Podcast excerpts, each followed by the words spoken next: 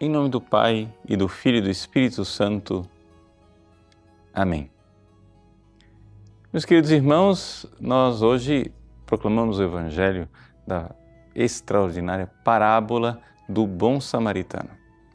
A igreja sempre interpretou esta parábola não somente no sentido moral, mas também no sentido de uma profissão de fé. No sentido moral, evidente, Jesus está nos ensinando que nós precisamos amar o nosso próximo. Ou seja, nós, embora tenhamos pessoas que estão longe de nós, como o samaritano e o judeu eram distantes por razões culturais e cultuais, pois bem, nós podemos nos fazer próximo do outro e amar o próximo. Esse é o sentido moral desta parábola. Mas existe um outro sentido, o sentido do mistério da fé, onde o bom samaritano, na verdade, é Jesus em pessoa. Ou seja, é o Filho de Deus que se fez homem e veio a este mundo. E ele veio para buscar a humanidade extraviada. Ou seja, a humanidade que decaída, como aquele homem decaído na estrada, que foi açoitada pelos demônios, como aquele homem recebeu as lesões físicas por causa dos assaltantes, agora esta humanidade é resgatada por Cristo. Nosso Senhor toma a humanidade decaída e leva até o estalajadeiro, ou seja, até o dono daquele albergue que simboliza a igreja. É importante nós vermos que neste processo de misericórdia de Deus, Jesus nos apresenta, aplica nas nossas feridas vinho e azeite. Mas apresenta vinho e azeite na ordem contrária daquilo que se costuma aplicar. Ou seja, na medicina antiga, quando você tem uma ferida, né, eles derramavam vinho na ferida, porque o vinho contém álcool e aquilo desinfeta. E depois que você desinfeta, se colocava o azeite, porque aquele unguento protegia a ferida de tal forma que ela podia se refazer.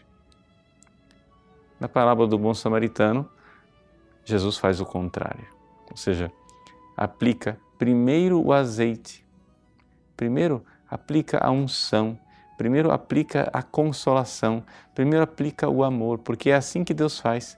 Ele atrai a humanidade com o seu amor, com a sua misericórdia, para somente depois aplicar o vinho, o vinho ardido, o vinho que mata os micróbios, o vinho que nos desfaz dos pecados e que nos purifica. É esse o nosso processo espiritual. Mas é importante nós entendermos que esse processo não para por aí. É necessário também a vida da igreja. E na vida da igreja, o bom samaritano que é Jesus deixa ali duas moedas. Essas duas moedas que são entregues à igreja são exatamente a vida dos sacramentos e as sagradas escrituras, a palavra de Deus a partir dessas duas moedas, dessas duas heranças de Cristo, ou seja, da palavra e do sacramento, que nós iremos viver a nossa vida de igreja, iremos nos recuperar até o dia em que o bom samaritano irá voltar. Jesus volta para nos resgatar.